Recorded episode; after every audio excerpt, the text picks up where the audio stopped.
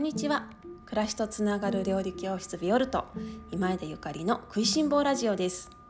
このラジオは岡山県岡山市にキッチンスタジオを持つビオルトがお送りする食いしん坊の食いしん坊による食いしん坊のためのラジオです。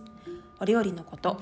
暮らしにまつわること美味しい未来につながるお話を岡山県より配信しております。食いしん坊ラジオでは皆様の食にまつわるご質問やご相談をお受けしております。今日の晩ご飯何にしようというようなお悩みからお料理に関するご質問などお聞きいただいております。音声配信のメッセージ機能やホームページ SNS などからお知らせください。皆様からのお便り楽しみにお待ちしております。改めましておはようございます。本日は3月23日火曜日ですね。いかがお過ごしでしょうか？本当にね日に日に春感が増してきて外を外に出れば桜のあの開花がね進んでいますし、まあ、天候ももちろんあとこの何ですかね湿気というか湿度雨上がりの湿度とかねそれもすごく春っぽいですねまたあの近所ではね小学校の卒業式があったりとかなんか花束を持ってる学生たちを見かけたりとかこれも春の3月ならではの風物詩だなぁなんて思いながらしているところです。えっと、食卓の方もかなり変わってきていると思いますが皆様のご自宅ではどうですか？最近どんなお野菜をあの召し上がる機会が多いでしょうか？我が家はね、まあ、断然キャベツとそれから菜の花とあと乾物類ですね。切り干し大根とかお豆とかがすごく多くなっています。本当にその3月にね中旬超えると葉坂い期間が増してきてまあ、羽坂駅羽坂駅ちょっと最近しつこいですけれどもいや本当春が進んでるなというところで今日はあの改めてね菜の花についてちょっとお話をさせていただこうかと思っていますきっと皆様の食卓台所でも菜の花が登場する機会が増えているのではないでしょうか。えっと私は岡山に9年前に引っ越してきたんですけれども以前ねその東京に関東地方に住んでいた頃は菜の花というのはスーパーで、まあ、買うもので、まあ、菜の花以外もね大体は、まあ、スーパーで購入することがあのお野菜多かったんですよね。まあ、スーパーマーケットとかそれこそまあ自然食品店に行ったとしても、まあ、お店で購入することが多くて直接農家さんから購入するっていうことは、えー、と3.11を過ぎてからあのするようになったんですね。でそうなってくると菜の花を買おうかな春だから菜の花買おうかなってなったら、まあ、スーパーには1種類しか菜の花がないので菜の花っていうものは菜の花だと思ってた。でも岡山に引っ越してきて春になってね農家さんに菜の花だよってもらったのは本当にバラエティ豊かであそっか菜の花って油中のねいろいろな種類の野菜が花を咲かせたらそれは全部菜の花なんだなっていうことを知るんですね。いや本当に無知だったんです私。あの無知だったからこそこの自分が何にも知らなかったからこそね岡山に来てからのもう初めて感が多すぎてでこんな話を岡山のね方にするとね「えっ?」って当たり前でしょって言われるんですけどいやいやいやいやいや当たり前じゃなかったんだよねって当たり前じゃない世界もあるんだよねっていう風な話をあのさせていただいてきましてそうするとあなんか同じね日本に住んでいても都会とか町に住んでいる人とそれから畑が近いところに住んでいる人と実際畑をしてたり家庭菜園をしてたりあのご親戚やねおじいちゃんおばあちゃんがあの畑をしていてそれを直接食べている人とはやっぱり野菜の概念がね結構違うっていうことに皆さん気づいていただけるんですよね。で特にそうやって地元の野菜を常に食べてる方とかそれからまあご親戚やお友達が畑でお野菜を作ってくれてるとかそういう方はあなんかすごく今まで当たり前のことだと思っていたけれどもとってもこれは豊かで幸せなことなんですねって、あのー、感想をねおっしゃってくださる方がすごく多いんです。本当にその通りであの町に住んでいるとね野菜のこと畑のこと自然のこと知らないことばかりなんですよね。でその私は岡山に引っ越してきて菜の花っていろんな種類があるんだなっていうことに気がついたわけです。例えばえっと、もちろんスーパーマーケットで売っているような菜の花っていうものも栽培用として、えー、あえて栽培している方もいらっしゃる。それも菜の花ですね。それからあの栽培しようと思っていなかったけれども例えば白菜をあの白菜から勝手に白菜から白菜の花が勝手に咲いたらそれも白菜の菜の花小松菜を小松菜が畑にあって小松菜の花が咲いたらそれは小松菜の菜の花。そんな風にいろいろな菜の花があるわけです。農家さんから直接お野菜を買ってると今日は何とかの菜の花ですよ。今日はこんなあの植物の菜の花ですよっていろいろあの分けてくださるんですよね。でもちろんあの野菜が違うわけですから植物が違うわけですから菜の花の味わいも全部違うのでそれはそれは楽しいです。今日はどんな菜の花だろうあ私白菜の菜の花初めて食べたなとか私はこの菜の花が一番好きだなとか、まあ、あの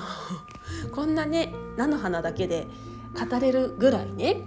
世の中には菜の花というものがいっぱいあるんですね。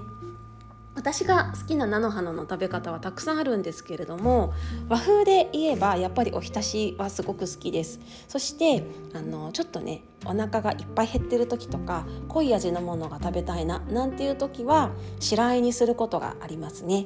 白あえに菜の花の白あえ美味しいんですよね。その菜の花のほんのあの少しの苦味苦味とお豆腐やごまのコクや甘みが合わさった時の美味しさがたまらなく幸せです。あもうなんか白あえ今すぐ食べたくなってきました。あとはねあの中華料理で炒めて塩炒めするのももちろん美味しいんですけれども私は炒め物よりもイタリア料理で菜の花をくっくたに煮るのも大好きですこれは、えっと、先日キャベツをくたくたに煮ると本当に美味しいんですよっていうようなお話をさせていただいたんですがあの菜の花もくたくたにするとすっごく美味しい野菜の一つです。とはいえ苦味はありますのでそのキャベツのようにスープにするとちょっとねあの子どもたちは食べられないぐらいの苦味が残ってしまいますが大人のね、ま、あのちょっと苦いのが好きな方なんかはとってもとってもしびれる美味しさだと思います。パスタのソースにするとねあのショートパスタなんかがいいですねショートパスタに菜の葉とろとろの菜の花が絡まってめちゃくちゃ美味しいですしとろとろになった菜の花を今度はねカリカリのパンに塗ってペーストみたいにして食べるのもすごくすごく美味しいんですよ。もしたくさん菜の花が手に入った時なんかは是非やってみてください。くったくたになるのでちょっとしか菜の花がないとなかなかできませんからそうねなんか両手いっぱいぐらいは欲しいところです。岡山に引っ越してきてね菜の花というと菜の花の話でもう一つびっくりしたことがあるんですけれども観賞用の菜の花ってあるじゃないですか。観賞用あの観光地なんかに行くとね観賞用の菜の花がありますよね。で菜の花っていうのはそういう観賞用のあの目で楽しむための菜の花畑とそれからあの今お話ししたように食用の、まあ、お野菜としていただく菜の花とそれからもう一つあの油にするための菜種を取るための菜の花っていうものもあるんです。で本当にたくさんの種類があるんですけれども菜種で菜種油っていうものがありますよね。で菜種油っていうのは菜の花の種の油なんですね。意外と身の回りに菜種油ありますので皆様も黄色い菜の花の絵が描いてある油をきっとあの購入されたことあると思うんですけれどもあれも菜の花畑で採れたもの。イタリアなんかに行くとね菜の花畑よりもひまわり畑がいっぱいあるんですよ。あのひまわりオイルをねよくイタリアオリーブオイルのイメージありますけれどもオリーブオイルだけじゃなくてひまわりの種を絞ったひまわり油もよく摂取されているんですね。なのでイタリアに行くとひまわり畑もすごいたくさんあります。でそんな感じで同じように日本では菜種の畑ももうすごく少なくなっていると思いますが菜種の油ってもう国産のものはね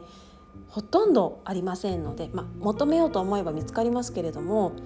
そうすごく高価ですし国産の菜種油をいつも使ってますっていう方はすごくあの本当に少ないと思うんですね。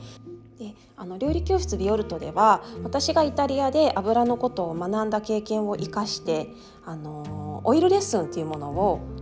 不定期ですが開催しております。この1年間はちょっとコロナのせいコロナのせいでなかなか開催ができていないんですけれども今後もコンスタントにこの皆様に油のことを知ってもらう日本人に油の使い方を油の選び方をあの正しい使い方を知ってもらうっていうあと仕事はねもうライフワークとして続けていこうと思っているんですけれどもそんな中で油の講座をする時にね菜種油も味見していただくこととかがあるんですね。でえっと、今私たちが一番目にする一番手に入りやすい菜種油っていうのはサラダ油ですねスーパーマーケットやデパートに行って売られている、まあ、日本で一番使われている油がサラダ油だとは思うんですけれどもサラダ油の原料になっているものが菜種キャノーラとか聞いたことありますかね？菜種が多いのでそれが多いと思うんですがただあの実際菜種油って言ったら本当は香りがあって色があってあの味があるものなんです。サラダ油にすることで生成してしまって無味無臭になってはいるんですけれども実際もともとは味があって色があるものなんですね。でその味があって色がある菜種油を、えー、っとオイルのまあ、料理教室オイルレッスンの中で皆様に味見していただくとね岡山の方は「懐かしい」とか言うんですよ。え菜種の油の香りをあの嗅いで味わってみて懐かしいってえ私全然懐かしさないけどって思ってたんだけどあなんか子どもの頃菜の花畑にいた香りがしますとかなんか近所であの菜の花畑があってその香りが懐かしい香りがしますっておっしゃる方が全員じゃないけどこあの必ずねそのグループに 絶対にいらっしゃってねいやーなんか豊かだなって本当に豊かなところなんだなって私はその都度すごく思うんですね。まだまだ知らないことがありすぎてあのこうして新しい発見新しいことを教えていただけるのがもうワクワクが止まらなすぎます。知らないっていうことをなんか自覚していますのででもなんかななんだろうないっぱい本とか出てるし今いろいろな情報があの手に入るしね。なんかちょっと本とか読んだら知った気になってしまいがちですけれどもでもその自然っていうのはもっともっとすごく、うん、大きな大きな大きな世界でそして人間が簡単にわからないようなすごくロマンティックな、うん、なんかリズムとか摂理ルールなんかがあるんだあるんじゃないかなって私はいつも思っています。その旬のこともそうですし菜の花のね種類のこともそうだしそれから菜種の香りのこともそうだしそれ以外のこともねもっともっとこれからも貪欲にあの食いしん坊魂で知っていけたらいいなと思っておりますので皆様か美味しいものがあったらねぜひ教えていただきたいです。皆様はどんな菜の花が好きですか？私は菜の花は白菜の菜の花が一番好きです。この前白菜の菜の花が一番好きって言ったら珍しいねって言われました。そうなの？どんな菜の花がみんなは好きなのかなと思ったり皆さんがどんな風に菜の花を食べているのかもとっても知りたくてうずうずしています。もしおすすめのね菜の花の食べ方がありましたら是非この「食いしん坊ラジオ」の方にもお知らせください。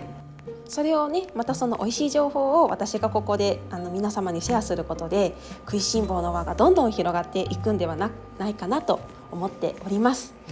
それってなんかすごく素敵ですよね。それでは皆様今日も美味しい一日をお過ごしください。暮らしとつながる料理教室ビオルト今枝ゆかりでした。